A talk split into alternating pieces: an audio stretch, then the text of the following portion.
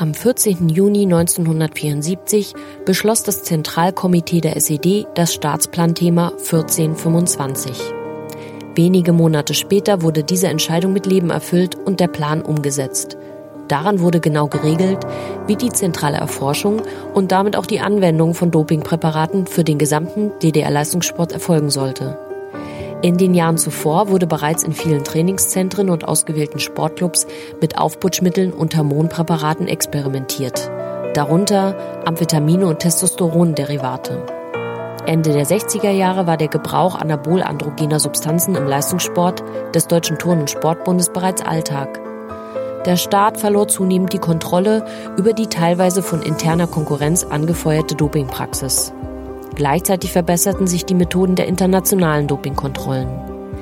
Da der Sport in der DDR ein wesentliches Instrument war, nach innen um die Identifikation mit der SED-Diktatur sicherzustellen, nach außen um die Überlegenheit der Ideologie zu demonstrieren, musste der Leistungssport im Sinne des Staates unbedingt wieder auf Linie gebracht werden.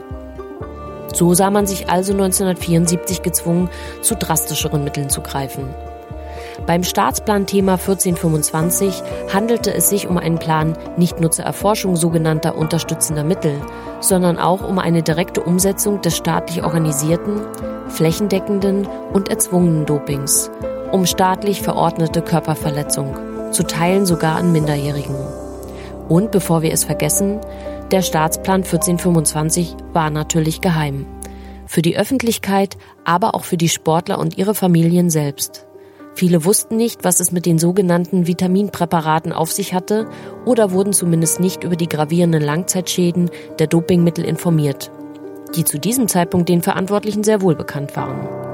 10.000 bis 15.000 ehemalige Sportler wurden so ohne ihre Wissen und teilweise unter erheblichem Zwang an Körper und Seele geschädigt.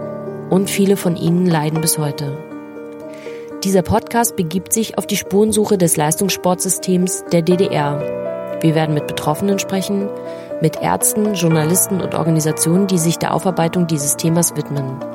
Wir wollen die Geschichten der Opfer erzählen und Hilfesuchenden Anlaufpunkte geben für ihre Fragen und Anliegen.